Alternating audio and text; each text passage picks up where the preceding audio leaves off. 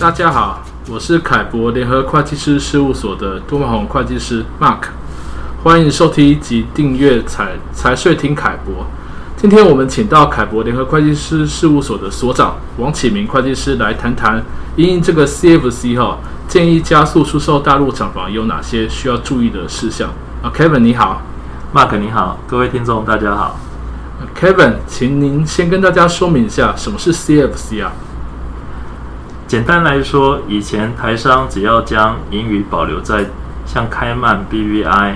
塞西尔、安圭拉、萨摩亚等地的租税天堂，不分配回到个人身上，就无需纳税。但自二零二三年开始，政府将对台商透过租税天堂保留的盈余予以课征百分之二十的基本税额。这个就是 CFC 受控外国企业制度。那 CFC 的法案的因为何是建议台商朋友们加速出售这个大陆厂房呢？因为大部分的台商都是透过租税天堂持有大陆公司，若是能赶在今年底以前完成交易，那就不用纳入明年的 CFC 课税，可以省下百分之二十的税负。出售大陆厂房的程序好像相当复杂，一般来说会需要多少的时间呢、啊？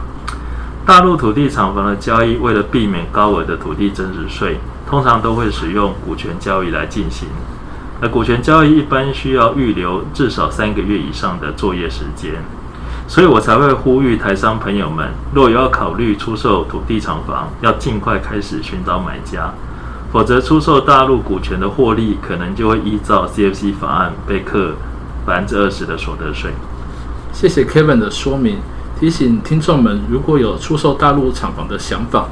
要开始积极的行动，以免增加税负。那针对这个议题，可以参考凯博联合会计师事务所的网站上，呃，凯博观点相关文章。